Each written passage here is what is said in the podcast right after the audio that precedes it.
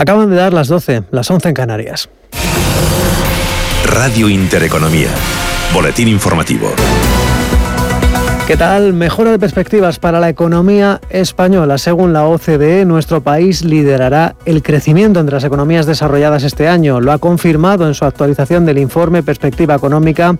Mario García Nieto, cuéntanos. Buenos, buenos días. La Organización para la Cooperación y Desarrollo Económico revisa al alza sus proyecciones para la economía española, tanto este año como el que viene. Después de que nuestro país liderara el desplome de las economías con un retroceso del 10,8% el año pasado, este 2020 2021 el crecimiento sería del 6,8%, es decir, nueve décimas más de lo inicialmente previsto. Por otro lado, el 2022 la economía crecería al ritmo del 6,6%. Es decir, las expectativas para los países de la eurozona también son mejores, al igual que las grandes economías de Latinoamérica. Sin embargo, se muestra menos optimista la OCDE sobre Estados Unidos y algunos grandes emergentes como la India o Indonesia. Con respecto al país americano, la pérdida del ritmo de vacunación tendría un efecto en la economía. Por último, el organismo prevé que la inflación en el conjunto de países del G20 toque techo en 2021, empezando a ralentizarse el año que viene. Gracias, Mario. La OCDE sitúa a España al frente de la recuperación económica y no abandonamos las cifras, porque en el terreno financiero acabamos de conocer que los bancos españoles obtuvieron un beneficio de 7.000 190 millones de euros hasta junio. Eso en comparación con las pérdidas de 11.500 millones un año atrás, alcanzando además una rentabilidad más elevada en los últimos 10 trimestres, según los datos eh, de resultados financieros consolidados por eh, la Asociación Española de Banca. Y hasta ahora continúa en el Palacio de la Moncloa la reunión ordinaria del Consejo de Ministros que preside la número 2 y responsable de Economía Nadia Calviño. Paloma Arnaldos, cuéntanos. Calviño toma las riendas del Consejo ya que el presidente del Gobierno continúa en la isla de La Palma haciendo el seguimiento de la erupción del volcán. Una reunión ministerial en la que los ministros están analizando precisamente las previsiones macroeconómicas del Gobierno de cara a la aprobación de los presupuestos generales del Estado del próximo año. Todo apunta a que las cuentas podrían recibir luz verde en Moncloa la semana que viene o la del 5 de octubre. Precisamente hoy comparecerá, además de la portavoz del Gobierno, la vicepresidenta económica para dar cuenta de estos asuntos. Una rueda de prensa que se espera que comience dentro de una hora aproximadamente. Gracias, Paloma. Y en los mercados eh, financieros el verde se instala en las principales eh, plazas europeas. Eh, los índices se recuperan de esas caídas provocadas en el día anterior por esa más que probable quiebra del gigante chino inmobiliario Evergrande, una quiebra ante la que Pablo García, director de Divacón Alfa Value, recomienda proteger carteras. Es proteger las carteras, es decir, este susto de ayer es un susto real, es la mayor caída desde noviembre y diciembre del año pasado. Eh, ha sido una caída global de todos los mercados, ¿eh? es decir, que esto no es una tontería. La cosa es que, bueno, si hay un rescate, todo quedará en un susto Precisamente en el IBEX 35 las compañías inmobiliarias como Inmobiliaria Colonial o Merlin Properties eh, cotizan en positivo, son subidas en el caso de Merlin Properties del 1,9%, en cualquier caso hoy la mejor del selectivo es Solaria rebotando un 4,3% y acercándose a los 15 euros por acción. Hoy IAG ha vuelto a recuperar eh, la cota psicológica de los 2 euros por acción, está rebotando un 3,9%. Solo tres valores en negativo son Telefónica que retrocede un 1,2%, Pharma que pierde un 0,8% y Naturgy que está prácticamente plana consolidando con ligeros descensos del 0,05%. Otras noticias. UGT pedirá este martes al Gobierno que las empresas y trabajadores afectados por la erupción de La Palma puedan acogerse a expedientes de regulación temporal de empleo con condiciones de fuerza mayor. También ayudas para autónomos y pequeños agricultores en la zona. El secretario general del sindicato, Pepe Álvarez, ha explicado que llevarán esta propuesta a la reunión que mantiene por la tarde con Gobierno y patronal para negociar la prórroga de los ERTE asociados a la pandemia más allá del 30 de septiembre. Vamos, por tanto, a plantear que las trabajadoras y los trabajadores de la isla de La Palma que estén afectados por el volcán eh, se puedan habilitar ERTES en, condiciones de situación de catástrofe, que sean ERTES que tengan una cobertura eh, del 100% para las cuotas empresariales, que no, que no cuenten eh, para el desempleo de los trabajadores. Y hasta aquí la información, todo por el momento. Volveremos en menos de una hora cuando sea la una a las 12 en la comunidad canaria.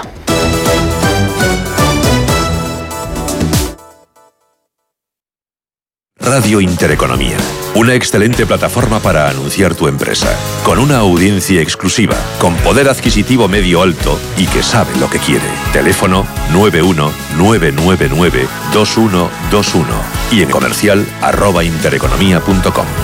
Radio Intereconomía, la radio de las empresas.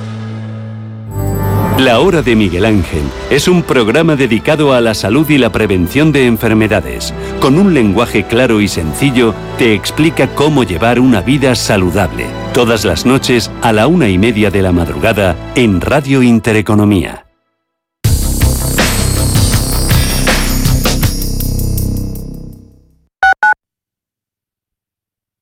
¿Qué tipo de piel tienes? ¿Te la cuidas? ¿Te proteges del sol? ¿Se te cae el pelo o se te hinchan las piernas? ¿Qué perfume puedes regalar? Deja de buscar en internet respuestas confusas porque ahora en Belleza Capital estarás enterado de todo esto y mucho más. Los sábados de 11 a 12 de la mañana en Radio Intereconomía con Katia Rocha. FinanBest, gestor automatizado líder en rentabilidad en 2019, 2020 y 2021 de acuerdo con expansión All Funds. Planes de pensiones y carteras de fondos de inversión indexados y activos. Rentabilidades pasadas no garantizan rentabilidades futuras. FinanBest, líder digital en inversión. Cuando una sociedad cree en la cultura, crece con ella. En CaixaForum estrenamos temporada.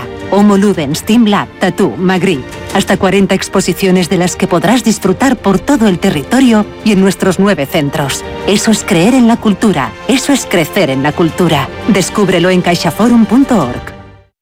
Escápate de Madrid y ven al restaurante El Torreón en la cima del Monte del Pardo. Las mejores carnes y pescados desde 40 euros, vino incluido. Carne picaña brasileña y lomo de buey auténticos. Disfruta de los mejores platos de cuchara y de paella con langosta. Y de grandes vinos y licores en sus siete amplísimos salones y terrazas. Cocina abierta desde las 11 de la mañana. Parque infantil, gran parking. Restaurante El Torreón. Naturaleza a 10 minutos de Madrid. Reservas en restauranteeltorreón.com. Si te gusta el séptimo arte, Vivir de Cine es tu programa. Dirigido y producido desde Hollywood por José Ignacio Cuenca y presentado por María Ayer. Toda la actualidad del cine, estrenos, festivales y críticas sin olvidar los clásicos. En la madrugada del viernes al sábado, de 1 a 3, Vivir de Cine, en Radio Intereconomía.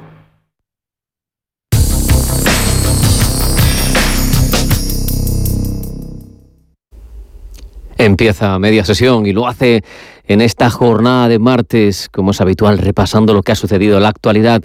Queremos centrarnos también en los mercados. Ese análisis llegará con Esther Gutiérrez, analista de Bankinter, para después reflexionar en tiempo de tertulia sobre la actualidad económica y lo haremos con José Luis Moreno, director general de la oficina Madrid Nuevo Norte, y con Mario Garcés, portavoz adjunto del Grupo Parlamentario Popular y coordinador económico del PP en el Congreso.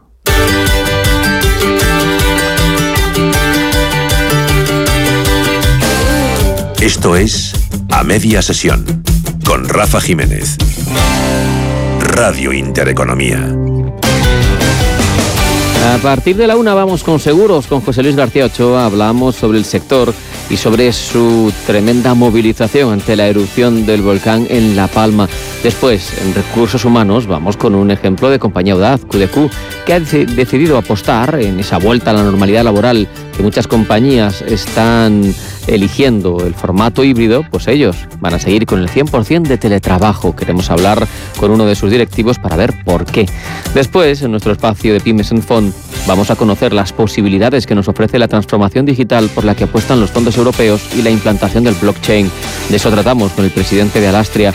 Y terminamos con gestión pasiva de patrimonios, con las posibilidades que se abren cuando optas por una iniciativa que democratiza la inversión como es Empieza aquí a media sesión, dos horas de información, de contenidos, de entrevistas que son posibles en cada una de nuestras ediciones gracias a Sergio Rodríguez, a Ángeles Lozano y a nuestro técnico, a Miguel Barderas.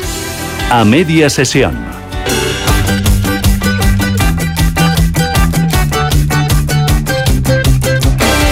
La isla de La Palma, en plena erupción volcánica, ha registrado durante la noche cuatro pequeños terremotos, de los que al menos dos han sido sentidos por parte de la población.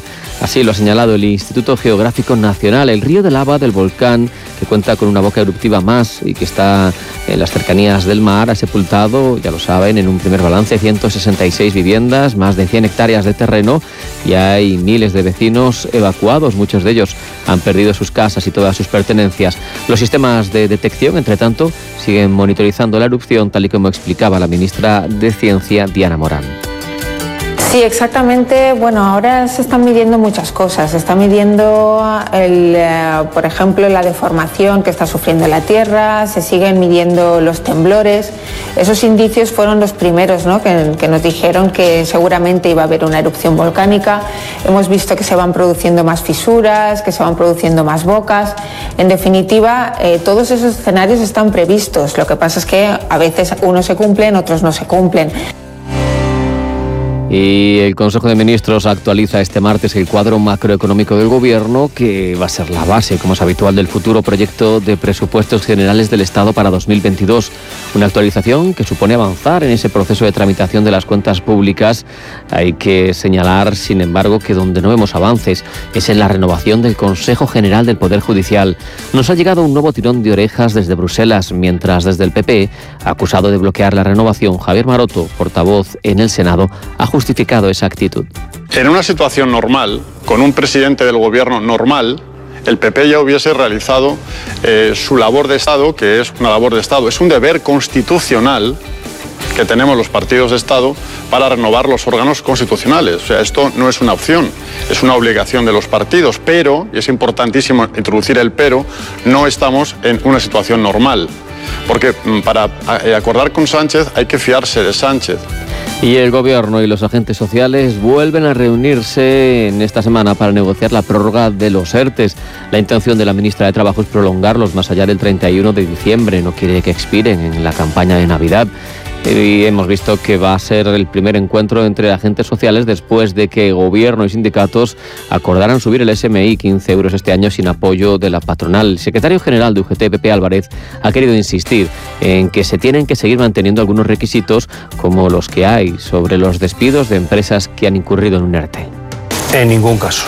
Es decir, las personas que están en ERTE y se han hecho bajo las condiciones eh, de la pandemia, o sea, de fuerza mayor como consecuencia de la pandemia, eh, tienen que mantener la garantía eh, de los seis meses de no despido. No tendría ningún sentido. Además, creo que ese no es un, problema que en estos momentos está, esté encima de la mesa y, en todo caso, en caso de quiebra de las empresas, ya hay la posibilidad de que no, de que no se cumplan los, los seis meses. Por tanto, eso está cerrado.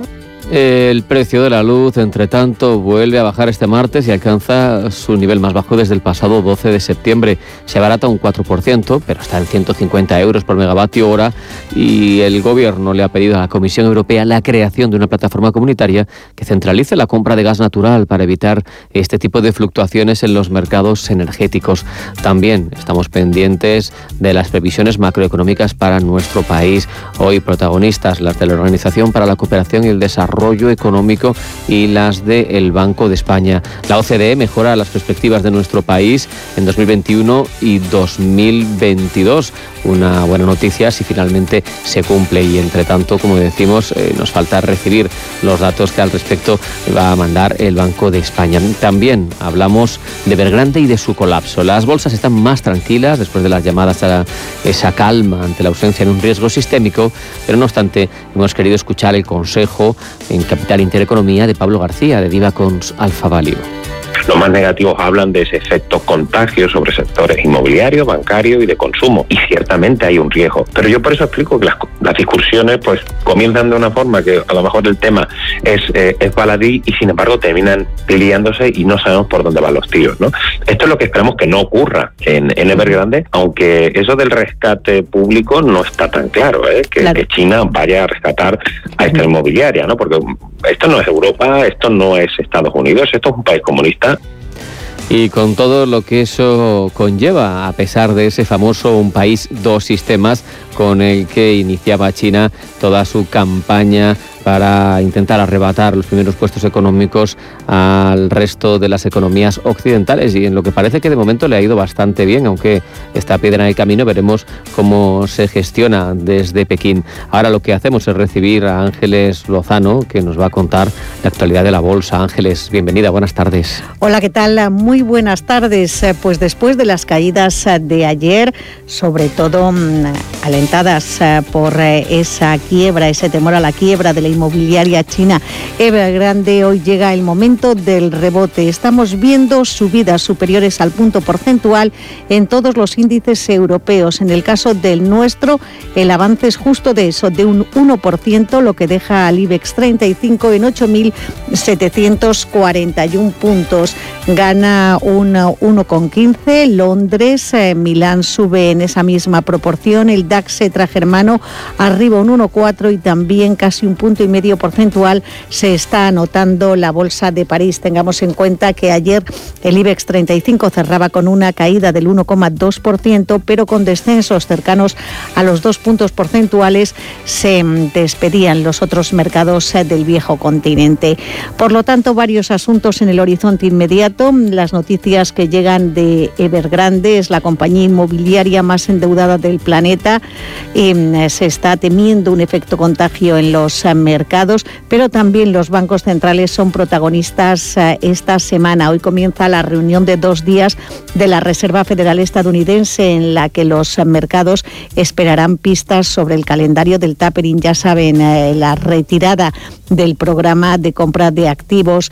Mm, mañana mm, tendrá lugar, mañana miércoles, la reunión del Banco de Japón y el jueves la del Banco de Inglaterra, que podría empezar a subir de nuevo los tipos de interés en 2022. Además, hemos eh, tenido un eh, estreno importante en el mercado ha salido a la bolsa de Ámsterdam Universal Music Group y ha debutado con subidas del más del 30% en los primeros compases de negociación.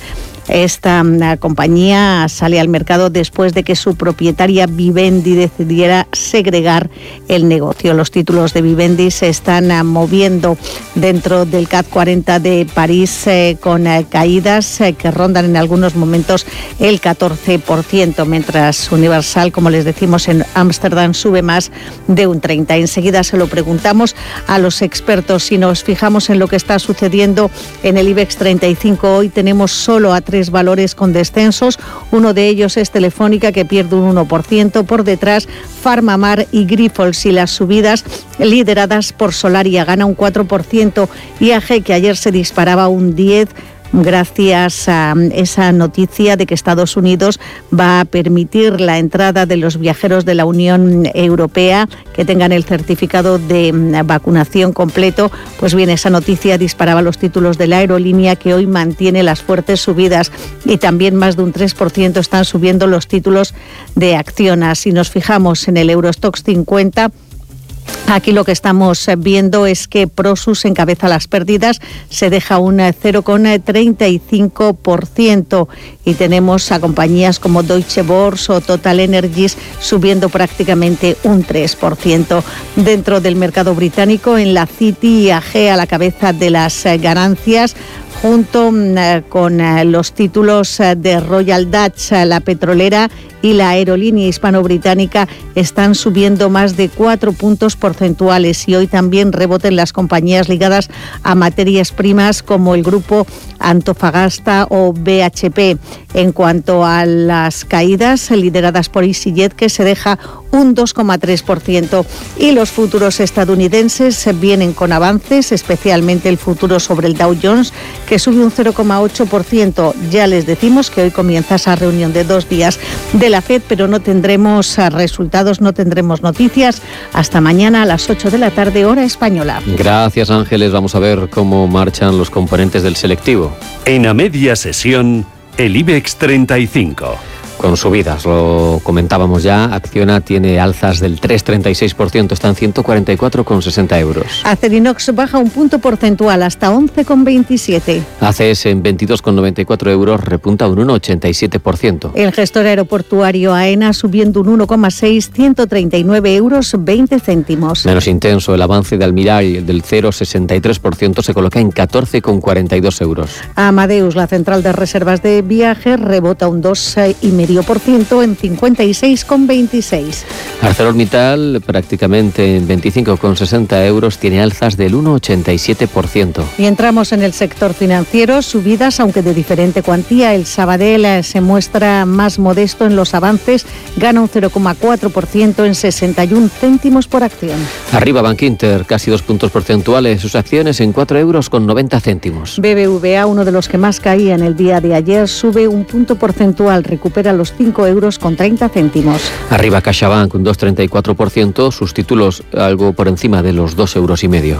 Y el Santander sube un 1%, pero sigue lejos de los 3 euros por acción en 2,92. Celnex gana un 0,69% y se coloca en 58,34. CIA Automotive recupera medio punto porcentual, compra y venta en 21,42. Enagas arriba, punto y medio porcentual, está en 19,13 euros sus títulos. Endesa gana un 1,7 hasta 18,40. Ferrovial en 25,18 repunta un 1,61%. Fluidra sube más de dos puntos porcentuales, supera la cota de los 36 euros y medio. Recortes para Grifols, de los pocos que caen, pierde un 0,27%, se va a 22,14 euros. Iberdrola, mm, volvemos a la senda de las ganancias, recupera un punto porcentual, precio de los títulos 9,35. Gana Inditex un 0,41% hasta 31,90. La tecnológica Indra sube un 1,25, 9 euros 31 céntimos. Algo menos de medio punto porcentual sube a esta hora Colonial que se mantiene en 8,77 euros. EIAG imparable está recuperando casi un 4% y otra vez está por encima de los 2 euros por acción en 2,01. Mapfre arriba un 1,68% hasta 1 euro y 78 céntimos. Movimientos estrechos al alza para Meliá Hoteles subió un 0,3 a 5,95. Merlin Properties en 9,32 euros tiene alzas del 1,75%. Y prácticamente sin movimientos, Naturgy que cotizan 21,49. Vemos a Farmamar en 77,76 euros por acción caer un 0,94%. Red Eléctrica Corporación subió un 0,3, 17,41 último precio. Repsol arriba un 2,92% se coloca en 10,26. Y buen día para las renovables en bolsa. Siemens Gamesa arriba un 1,62, 22 euros 61 céntimos. Solaria, sin embargo, es todavía más alcista, 4,16% para arriba. Están sus acciones en 14,91 euros. Resta telefónica, la operadora no mm, se ve contagiada por esta tendencia positiva general en el mercado. Hoy pierde un punto porcentual hasta 4 euros con 7 céntimos. Y Viscofan, que gana, lo hace un 0,17, se coloca en 58,85. A media sesión con Rafael Jiménez. Porque a media sesión el mundo gira más allá de la bolsa. Toca ahondar en la marcha de la bolsa. Lo hacemos con la ayuda de Esther Gutiérrez, analista de Bankinter. Esther, bienvenida, buenas tardes. Buenas tardes. Hola Esther, muy buenas tardes. Eh, mirando varios frentes, eh, vamos a ir de uno en uno. ¿Hasta qué punto crees que Evergrande, la posible quiebra de esta inmobiliaria, la mayor del mundo, puede poner contra las cuerdas a las bolsas? De hecho, nerviosos a los inversores sí que los ha puesto, pero mm, no sé si el eh, peligro es tan real y tan inminente como parece. Bueno, lo cierto es que el impacto pensamos que va a ser contenido y muy aislado en China. Quiero decir, no es algo neutral porque efectivamente estamos hablando de unos niveles de endeudamiento muy elevados, un 2% del PIB chino, sería como un 25% del PIB español, en fin, son cantidades importantes. Es normal que veamos pues a corto plazo, cuando parece que la entrada en quiebra se precipita, cierto nerviosismo, como vimos ayer, ¿no? Eh, durante la sesión. Pero pensamos que va a ser algo que va a durar poco en mercados internacionales, en Europa, en Estados Unidos, y que va a quedar más bien, pues, circunscrito a, a China, porque la propia exposición, ¿no? Del sistema bancario de países occidentales a Evergrande en principio, y si no hay sorpresas que no parece, es muy, muy reducida, ¿no? Así que pensamos que va a ser algo más bien puntual. Tenemos eh, reunión de bancos centrales. Hoy comienza la reunión eh, de la Reserva Federal estadounidense. Mañana a las 8 tendremos noticias eh, por la tarde. También mañana reunión del Banco de Japón, el jueves del Banco de Inglaterra. ¿Qué podemos esperar de todos estos encuentros? Fíjate, de todos los que has dicho, hay nueve bancos centrales esta semana, es impresionante, pero sin duda lo más importante es la Fed, ¿no? Yo creo que hay pocos bancos centrales, o si vemos desde la perspectiva de los que más nos interesan, Banco Central Europeo, Banco de Japón, Banco de Inglaterra y la Fed, reduciría a estos que vayan a mover ficha antes que la Fed, ¿no? Y pensamos incluso que en esta ocasión la propia Fed, y, y si es eh, de alguna manera inteligente Powell, que pensamos que lo es, lo que hará será producir un no nivel, ¿no? Digamos, no cerrarse demasiado las eh, eh, posibilidades o las alternativas para actuar antes de final de año. Que de alguna manera lo que haga al final sea indicar que efectivamente empezarán con el proceso del tapering porque se dan las condiciones para ello, pero que no dé mucho más detalle, de tal manera que se traslade el foco de atención a noviembre, donde tendremos más datos sobre la evolución del mercado laboral, sobre todo el tema de, más allá de ver grande ralentización que estamos viendo en China y el propio progreso no con el nuevo paquete de estímulos, subidas fiscales en Estados Unidos, y que no se cierre demasiado las posibilidades de actuar o no según vayan saliendo los datos hasta ese momento. Es un poco nuestra estimación y el escenario central que, que barajamos.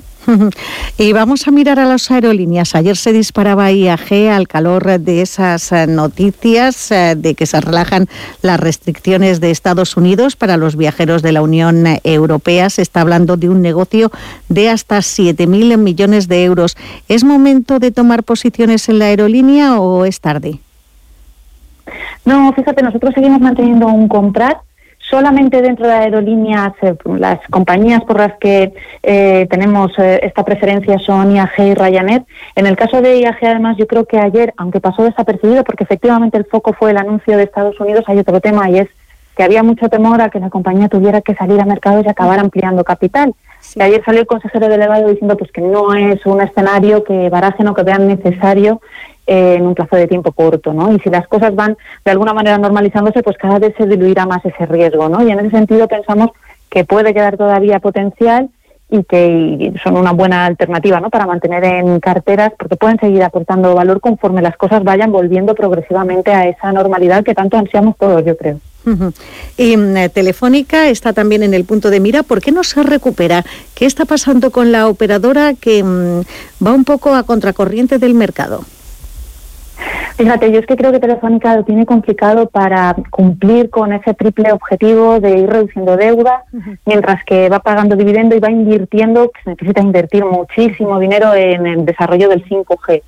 Es complicado atender a todos estos frentes con un negocio que es ya maduro y que tiene unos crecimientos pues que son limitados, ¿no? Como todo negocio, como todo negocio maduro, no disruptor, ¿no? Que hay otras compañías de telefonía pues que tienen menos bagaje, menos endeudamiento, pueden hacerlo de alguna manera más más rápida. Yo creo que poco a poco irán consiguiendo vender activos, especialmente en Latinoamérica, que les ayudarán a continuar con esa tendencia de reducir deuda. Lo que sucede es que no puede uno esperar como crecimientos explosivos y eso al final es lo que pensamos que le está pesando ¿no? en la evolución en bolsa. Eh, bancos, aquí sí que tenemos que hablar de un castigo duro, que están muy pendientes de todo lo que suceda con Evergrande. ¿Hay que estar en el sector? ¿Alguna preferencia? Sí, nosotros seguimos apostando por bancos, pese a todo esto. Como bien dices ayer, eh, la sesión fue muy dura para algunas de las entidades que nosotros tenemos en cartera, las más reducidas, de hecho, por ejemplo, BVA ¿no? o CaixaBank.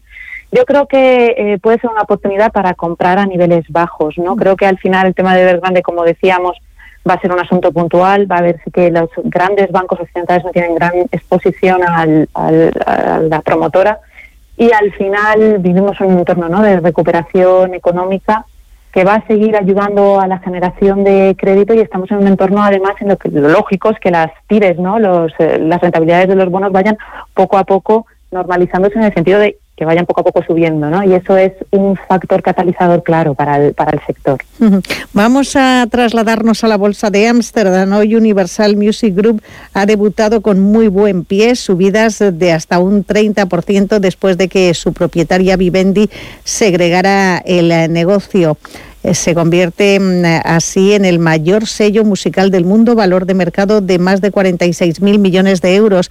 En, Europa, por lo menos, no es muy común que mm, eh, una compañía discográfica esté cotizada en, bolsa. En Estados Unidos sí, que, sí que lo es. No sé, ¿te gusta el, el sector? ¿Qué te parece ese estreno? Fíjate, yo creo que habían actuado de manera muy inteligente en Vivendi. La valoración indicativa era muy reducida, incluso han ido vendiendo algún bloque accionarial justo antes de la operación, el último hedge fund, que ya valoraba la compañía en 35.000 millones, salía por 33.500. Bueno, pues parecía que las cosas apuntaban bien, ¿no? Vendían a múltiplos muy baratos. Además es que estamos hablando de una compañía que es pues la que tiene eh, el mayor número de royalties, digamos, dentro de la industria musical, ¿no? Controla, tiene un market share como de un 40%, si uno mira cifras del 20, que es el último ejercicio cerrado. Los eh, artistas top ventas están con, con Universal. Hay muy pocas alternativas para tomar exposición al, al, sector. Al final uno puede estar en Sony, pero forma parte del grupo, del Sony Group, y no tienes exposición directa. Y Warner Music, que muy bien mencionabas, pues tiene una liquidez muy, muy baja, ¿no? Es como un, free flow de un 20%. Yo creo que es un, un negocio que tiene sentido. El streaming no para de crecer desde 2016 todo pinta que el mundo se va a mover por ahí y eso sin duda pues es un catalizador para las compañías que tienen los derechos de autor. Bueno, pues eh, con esto y mm, con recomendaciones para terminar esta estrategia, valores que te gustan, que no en este momento de mercado, ¿cuáles son eh, tus apuestas? Pues fíjate lo que te decía, nuestra cartera más reducida en España seguimos con bancos, CaixaBank y BBVA están en ella. Nos gusta hacerles también Inditex para tener exposición al consumo y Almirall es un valor que también nos gusta. Y en Europa seguimos con Lujo, Louis Vuitton, Kering, Tecnología, SML, Infineon y en bancos también con Deutsche Bank y NG, por ejemplo. Pues eh, nos vamos a quedar con todos esos eh, nombres. Esther Gutiérrez, analista de Bankinter, siempre es un placer hablar contigo de mercados eh, porque nos lo cuentas muy bien. Todos lo entendemos y eso es lo que, eso es lo que importa en, en la radio. Que tengas una feliz semana y hasta la próxima. Un abrazo. Un abrazo, hasta la próxima. Gracias.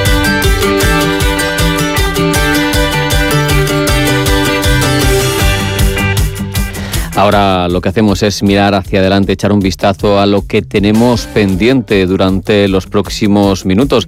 Vamos en primer lugar a hablar en tiempo de tertulia con la ayuda de José Luis Moreno y de Mario Garcés de cuestiones relevantes como la puesta en marcha o los procesos que se siguen quemando para los presupuestos, pero otras muchas cuestiones pendientes eh, de las que siempre estamos nosotros al tanto para comentar y para ver sus repercusiones. Después, a partir de la una, seguros con lo del volcán, más de actualidad que nunca, con José Luis García Ochoa. También hablaremos de vuelta al trabajo o no vuelta al trabajo, teletrabajo 100% con QDQ. Veremos con el presidente de Alastria cómo las pymes pueden apostar por la digitalización y ser competitivas, incluso contra grandes empresas y en concursos públicos. Y terminamos con gestión pasiva de patrimonios y con Finicens, con ayuda de su director de desarrollo de negocio, de Felipe Moreno. Pero también les cuento que su empresa necesita asesoramiento y gestión en la compra de energía, porque una gran empresa puede ahorrar hasta un 20% si contrata bien. Empresas como NES asesoran gracias a su conocimiento del mercado y la experiencia de haber triunfado muchas veces con anterioridad. Servicios de consultoría, ingeniería, facility management que ofrece NES a partir de nuevas tecnologías y energías renovables. Recuerde, NES.es.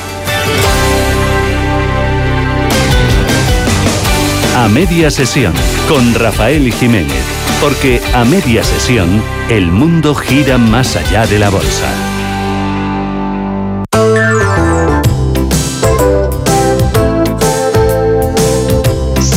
Fin de semana quieres hacer una compra redonda, acércate Percoro al supermercado del Corte Inglés, porque solo hasta el domingo te llevas el 15% de todo lo que compres en alimentación de regalo. Si has escuchado bien, 15% de regalo de todo lo que compres. Y simplemente por realizar una compra superior a 50 euros en alimentación, droguería y perfumería. No te lo pierdas, acércate y llévate tu 15% de regalo y utilízalo en una próxima compra. Además, ahora tienes precios efectivos como nunca, con un 50% en la segunda unidad en una gran selección de productos de las primeras marcas y con la más cuidada selección de productos frescos y charcutería. Y todo ello con un mundo de servicios que nadie más puede ofrecerte y que harán mucho más cómodas tus compras.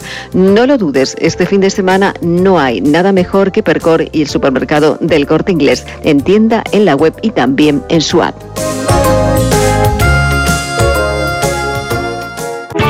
Bontobel Asset Management. Calidad suiza con el objetivo de obtener rendimientos superiores a largo plazo. En Bontobel Asset Management siempre estamos a la vanguardia de las inversiones activas en bonos y acciones. Para más información, entre en nuestra página web bontobel.com barra am. Bontobel Asset Management, su especialista global en fondos de inversión.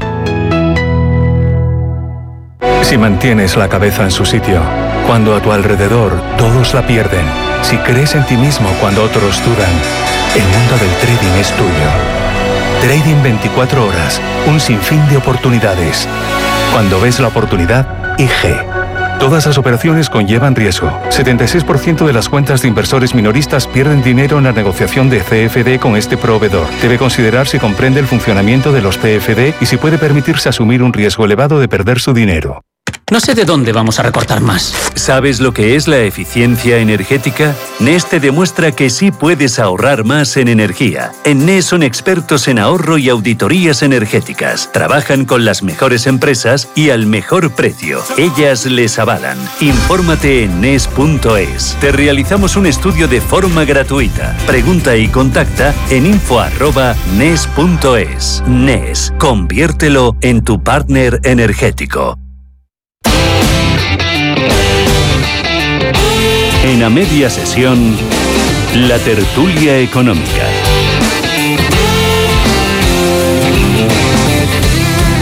Este martes, con la ayuda de José Luis Moreno, director general de la Oficina Madrid Nuevo Norte. José Luis, bienvenido. Muy buenas tardes. Muchísimas gracias. Encantado. Perdona. Desde eh, mis nuevas responsabilidades. Eso, es, eso, eso te iba a decir, que con nuevo cometido, apasionante también, ¿no? Un reto tremendo. Pues imagínate, estamos hablando de un impacto económico sobre la ciudad de Madrid de 16.000 millones de euros, eh, creación de 250.000 puestos de trabajo, 15.000 viviendas, eh, 1,5 millones de metros cuadrados de oficinas, zonas verdes, 5,2 kilómetros de largo de Nueva Castellana. Eh, la verdad es que es un proyecto vital eh, por el cual estoy muy comprometido y muy ilusionado, pero tengo vértigo también. Hombre, vértigo también no vas a tener un minuto libre, ¿eh? Parece a mí que va a ser Bueno. un 24-7, ¿no? Que eso suele decir.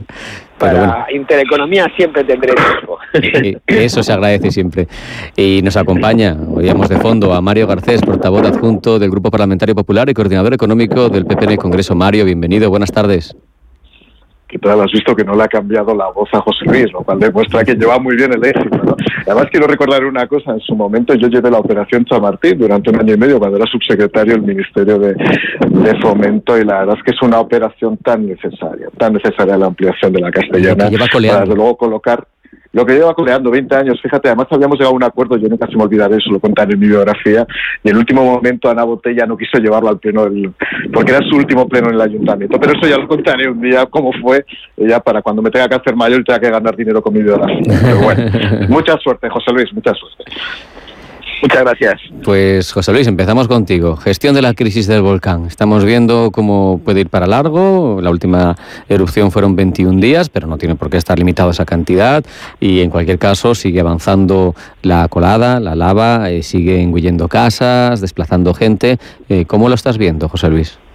Bueno, las imágenes son sobrecogedoras y los efectos son devastadores. Por donde pasa la lava del volcán ya no ya no hay nada que hacer. Es decir, hay que decir, ah, la isla de La Palma es de los sitios más bonitos que yo he visitado en, en mi vida.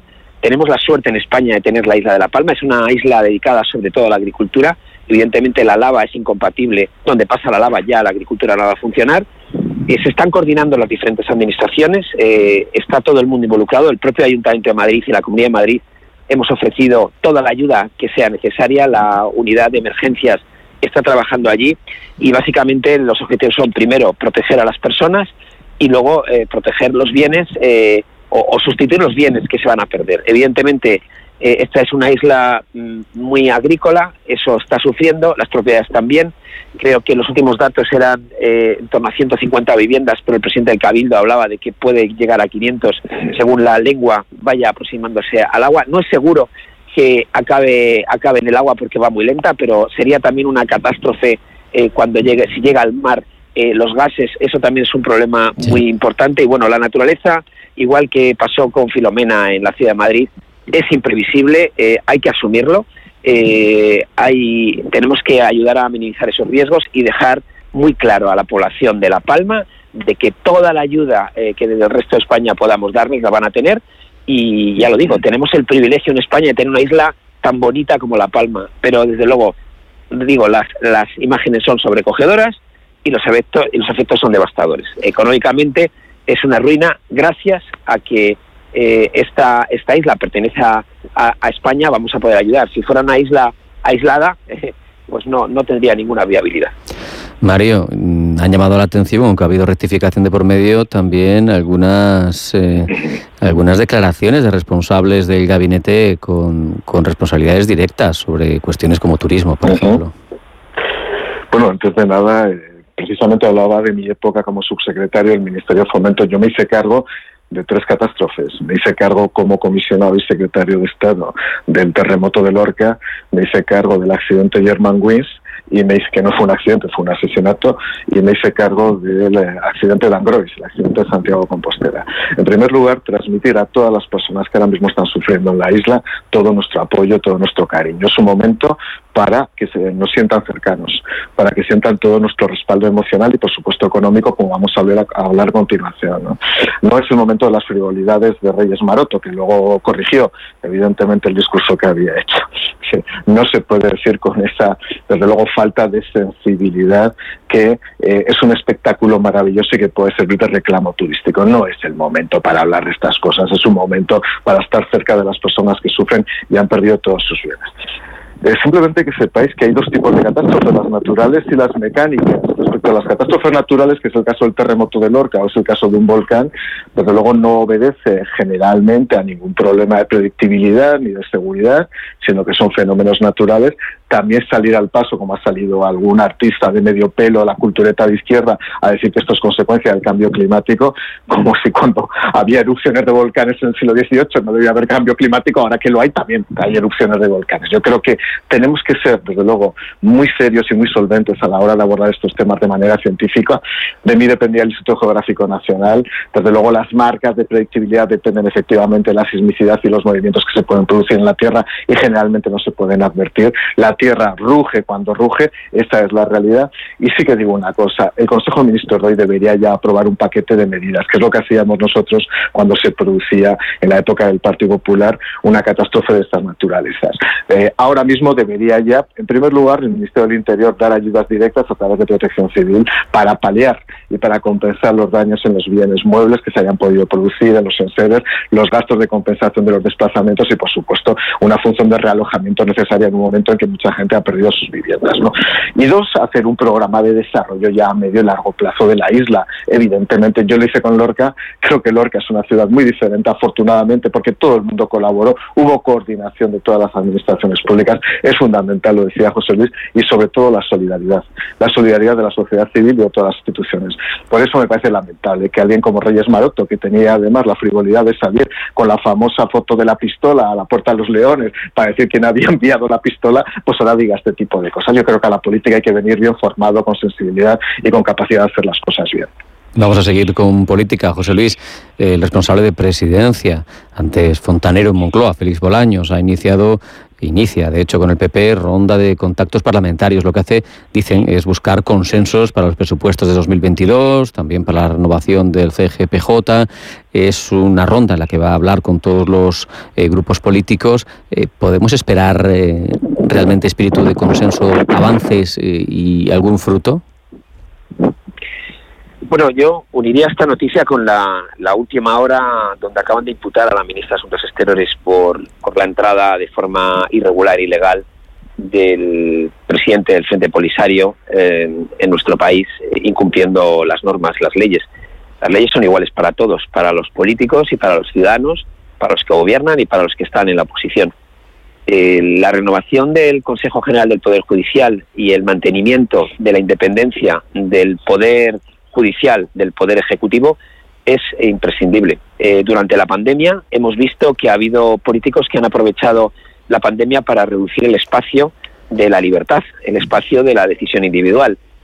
Y, evidentemente eh, la mejor garantía para que eso no se produzca es que tengamos un Consejo General de Poder Judicial independiente donde los jueces tengan mucho más poder que el que tienen en la actualidad y los políticos mucho menos poder del que tienen en la actualidad. Decir, eh, todo lo que hemos visto que ha ocurrido en los últimos meses, últimos años, acrecentado por la pandemia, bueno, pues eh, hay que tener eh, un poder judicial independiente. Y ese es el debate. el ministro de Presidencia quiere llegar a un acuerdo y las condiciones que ha puesto el principal partido de la oposición, que es el que tiene, digamos, la capacidad de llegar a ese acuerdo con el gobierno, es que el, gobierno tiene que dejar de poner las manos encima del Poder Judicial.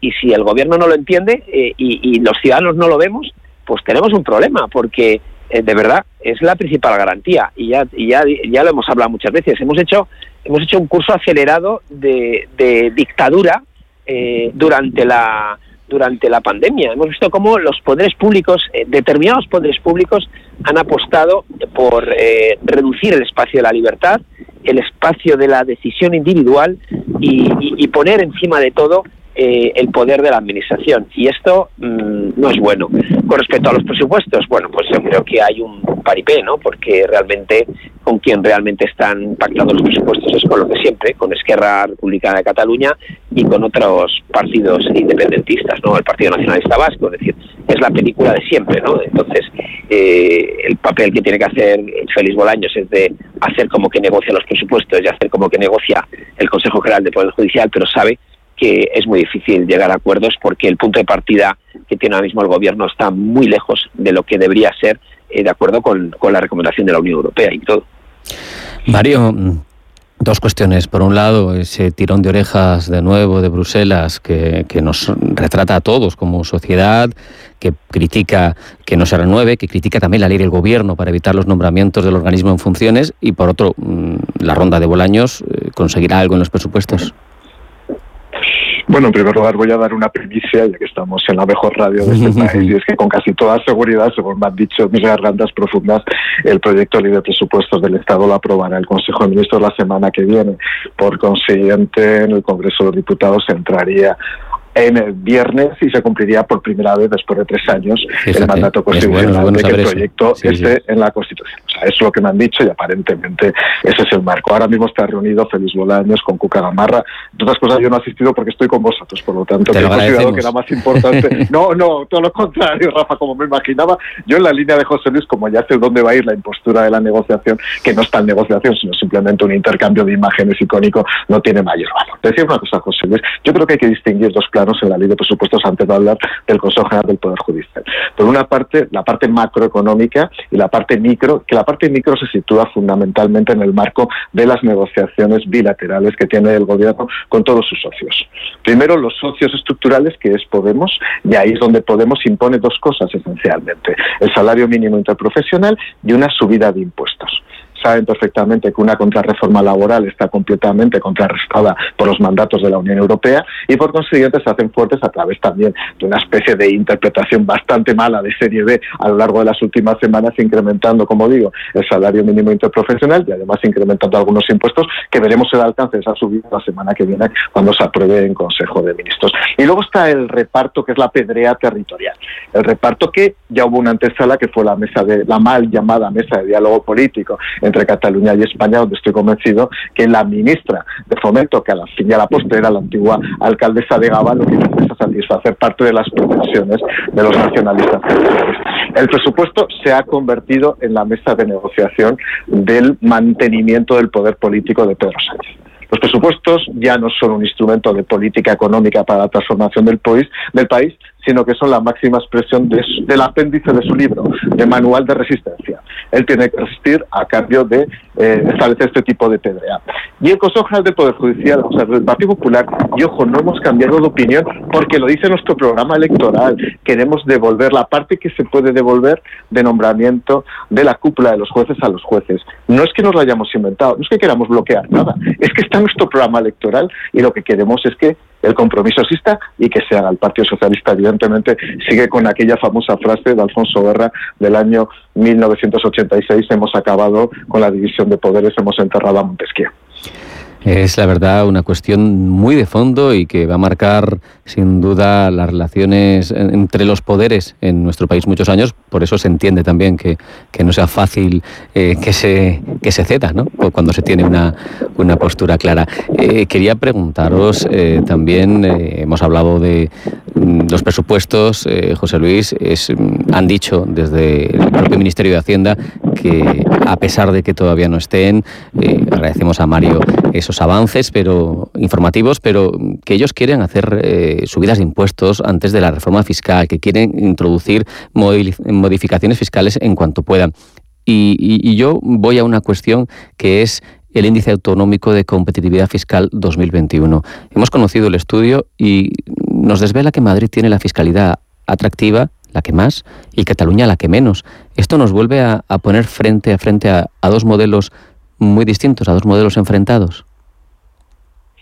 Claramente, eh, la presidenta de la Comunidad de Madrid eh, anunció que Madrid iba a dejar de tener eh, impuestos específicos, a diferencia de otras comunidades autónomas como Cataluña, que tiene más de una decena de impuestos específicos. Cuando tú lanzas a los inversores, a los empresarios y a los ciudadanos, en este caso de Madrid, de la Comunidad de Madrid, el mensaje de no voy a aprobar ni un mensaje, ningún impuesto nuevo que afecte a la ciudad de Madrid, a la región de Madrid, estás lanzando un mensaje de, atracción de riqueza, de atracción de inversión, de creación de empleo y los datos eh, son tozudos. Eh, cada vez que se publican se ve el crecimiento de la Comunidad de Madrid y el decrecimiento de la, de la, de la Generalitat de Cataluña o de Cataluña. Entonces, al final, eh, digamos que hay que financiar los servicios públicos creando riqueza para que haya más personas, más empresas cotizando y al final eso se pueda pagar. Lo que no puedes hacer es eh, agobiar a, los empresarios con nuevos impuestos, hacer anuncios, eh, no saber, eh, dejar en incertidumbre al emprendedor, al empresario de si su negocio va a tener una regulación adicional o, va a tener que pagar más impuestos. es de sentido común. Si tú eres un inversor, y tienes dos opciones, eh, invertir en un territorio donde te están diciendo que no va a haber nuevos impuestos y que no va a haber impuestos propios, sino que se van a quitar, y en otro que cada dos por tres estás creando un impuesto nuevo, pues evidentemente optas por un territorio como es la Comunidad de Madrid, donde la libertad de empresa, donde la reducción de impuestos hace que la economía sea más competitiva. Y por eso, eh, digamos, eh, la década que tenemos por delante en la Comunidad de Madrid, pues es una década desde el punto de vista económico y de empleo mucho más con mucha más certidumbre que la que tienen eh, otras regiones donde los impuestos y donde la regulación están reduciendo al máximo ese, ese crecimiento. Mario, aprovechando que además, y entre otras cosas, eres inspector de Hacienda, hablando de fiscalidad, he leído la Euroca, que la Eurocámara considera que nuestro modelo de IVA no es eficiente, que rechaza los tipos reducidos. ¿Creen que se puede bajar de forma considerable eh, el, tipo general y, y tener una tarifa plana que recaudaría lo mismo? Dicen, ¿habría que ir a eso? A ver, eso es un principio que viene a ver, describiendo la Comisión Europea hace años en la fiscalidad de todos los países europeos. Es verdad que España hemos jugado sistemáticamente a lo largo de los últimos 30 años a un proceso de termita fiscal con el IVA, es decir, hemos ido agujereando el IVA por la vía de crear varios tipos reducidos y superreducidos. ¿Qué es lo que dice la Comisión Europea? Que muchas de esas bajadas fiscales específicas en forma de tipo reducido o superreducido del IVA no se demuestran eficientes desde el punto de vista de los estímulos que se pretenden conseguir en la economía o sencillamente de los beneficios que se aspiran a, buscar. Por eso, en algún momento, el Partido Socialista ha hecho uso de este anclaje para intentar eliminar algunos de esos, algunas de esas reducciones del tipo impositivo del IVA del 21% a tipos más reducidos. Nosotros consideramos que se pueden justificar, que hay casos concretos en los cuales, desde luego, por razón de la actividad, por razón del incremento de la competitividad, porque en otros países también existen tipos reducidos y no podemos establecer asimetrías fiscales que desde luego penalizan a nuestros em, a nuestros empresarios en un entorno competitivo comunitario. Evidentemente nosotros queremos defender donde sea legítimo, esté justificado ese tipo de tipos reducidos y superreducidos. Pero es verdad que la Comisión Europea, desde el punto de vista de la racionalidad y de la equidad fiscal, considera que habría que subir y eliminar algunos de, algunas de esas reducciones. José Luis, quiero salir de, España para cuestiones que, me llaman la atención por sus repercusiones de fondo. Hablamos de, por ejemplo, la crisis de los submarinos, que a nosotros directamente no nos toca, aunque Borrell ha dicho que esto es una cuestión de todos los socios. ¿Es una muestra, me pregunto, de nuevos equilibrios geoestratégicos tras el Brexit, de los anglosajones, Estados Unidos, eh, australianos, que al fin y al cabo son Commonwealth, eh, Reino Unido y, y Estados Unidos frente a, al resto de la Unión Europea?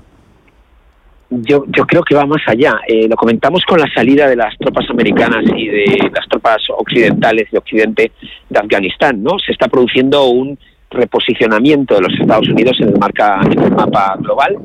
Eh, el área de influencia de, de o sea, Australia y China son países eh, vecinos. Australia es un territorio muy grande, muy apetecible para una potencia tan importante como China tanto para hacer negocios como otras cosas. Y es verdad que Estados Unidos, en ese nuevo contexto de la mano del Reino Unido, le ha ofrecido a Australia eh, una tecnología militar para submarinos mucho más potente que la que habían acordado con Francia de submarinos diésel. Es una inversión de 10.000 millones de euros, muy grande, eh, pero es verdad que la tecnología que le está ofreciendo Estados Unidos, que nunca antes se la había ofrecido a un tercer país, eh, como Australia, eh, para Australia, que claramente está posicionado en el bloque occidental más próximo al Reino Unido, a Estados Unidos, que a China, pues es así. Y China así está percibiendo ese reposicionamiento de Estados Unidos en el mapa.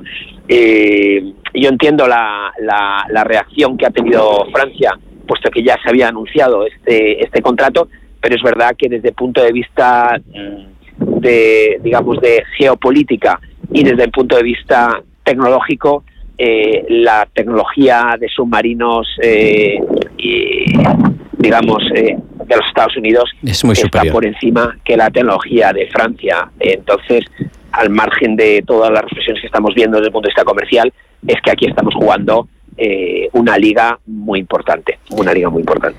Y Mario, otro asunto distinto, mm, la caída de Bergrande.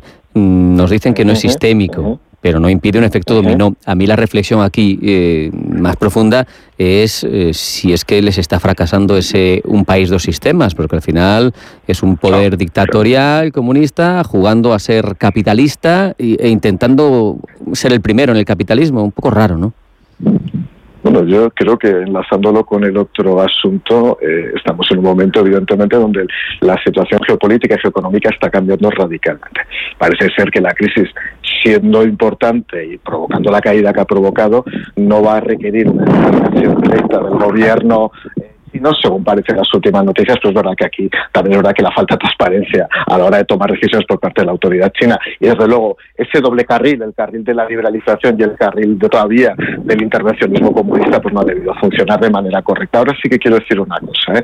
el nuevo orden mundial está cambiando radicalmente y ha cambiado en dos años y fruto de varias cosas. En primer lugar del Brexit, en segundo lugar de la falta de liderazgo de Estados Unidos en la pandemia, es la primera gran crisis mundial que no lidera Estados Unidos en 50 años y en segundo lugar, del pulso que está haciendo la economía china al resto de economías. Quiero recordar que ese acoplamiento China con otros países occidentales quería provocar que China se colocara en una posición de liderazgo en todo el entorno mundial.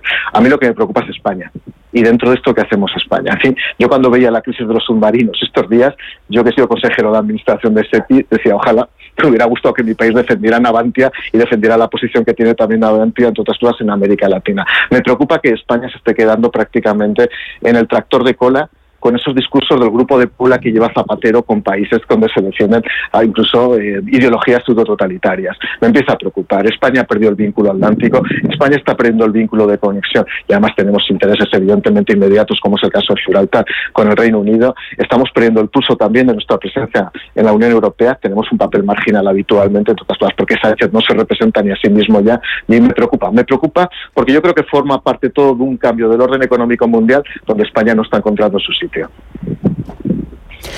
Para terminar, nos queda poquito. Eh, José Luis, un apunte sobre esa reunión de la FED que empieza hoy. ¿Podría anunciar cambios en su programa de compra de deuda, como hacía, aunque fuera de forma leve, eh, Christine Lagarde? ¿Qué esperamos? Pues eh, a la vista de, cómo está evolucionando la inflación, que está subiendo, y a la vista del drenaje de liquidez que va a suponer la crisis de Evergrande, 300.000 millones de dólares de deuda, más que de, los, de todos los países del mundo, 150 países tienen PIB por debajo de esto. Eh, esta retirada de liquidez de Belgrande eh, va a hacer pensar mucho, desde mi punto de vista, las decisiones que pueda tomar el, Tesoro de, los Estados Unidos. Porque va a parar negocios y va a parar transacciones y eso evidentemente, eh, como ya ocurrió con la crisis en los Estados Unidos, va a tener colaterales con el resto de países del mundo. Mario, José Luis, como siempre un placer contar con vosotros y vuestro testimonio. Muchas gracias y hasta la próxima. Una gracias y mucha suerte, José Luis. Ahora nos marchamos, vamos al boletín, en las últimas noticias, a la vuelta sigue lleno de contenidos esta segunda hora, a media sesión en Radio Intereconomía.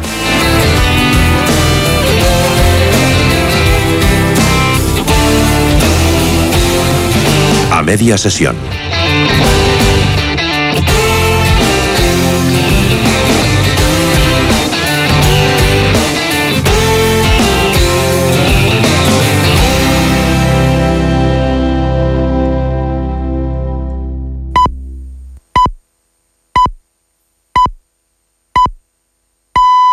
Es la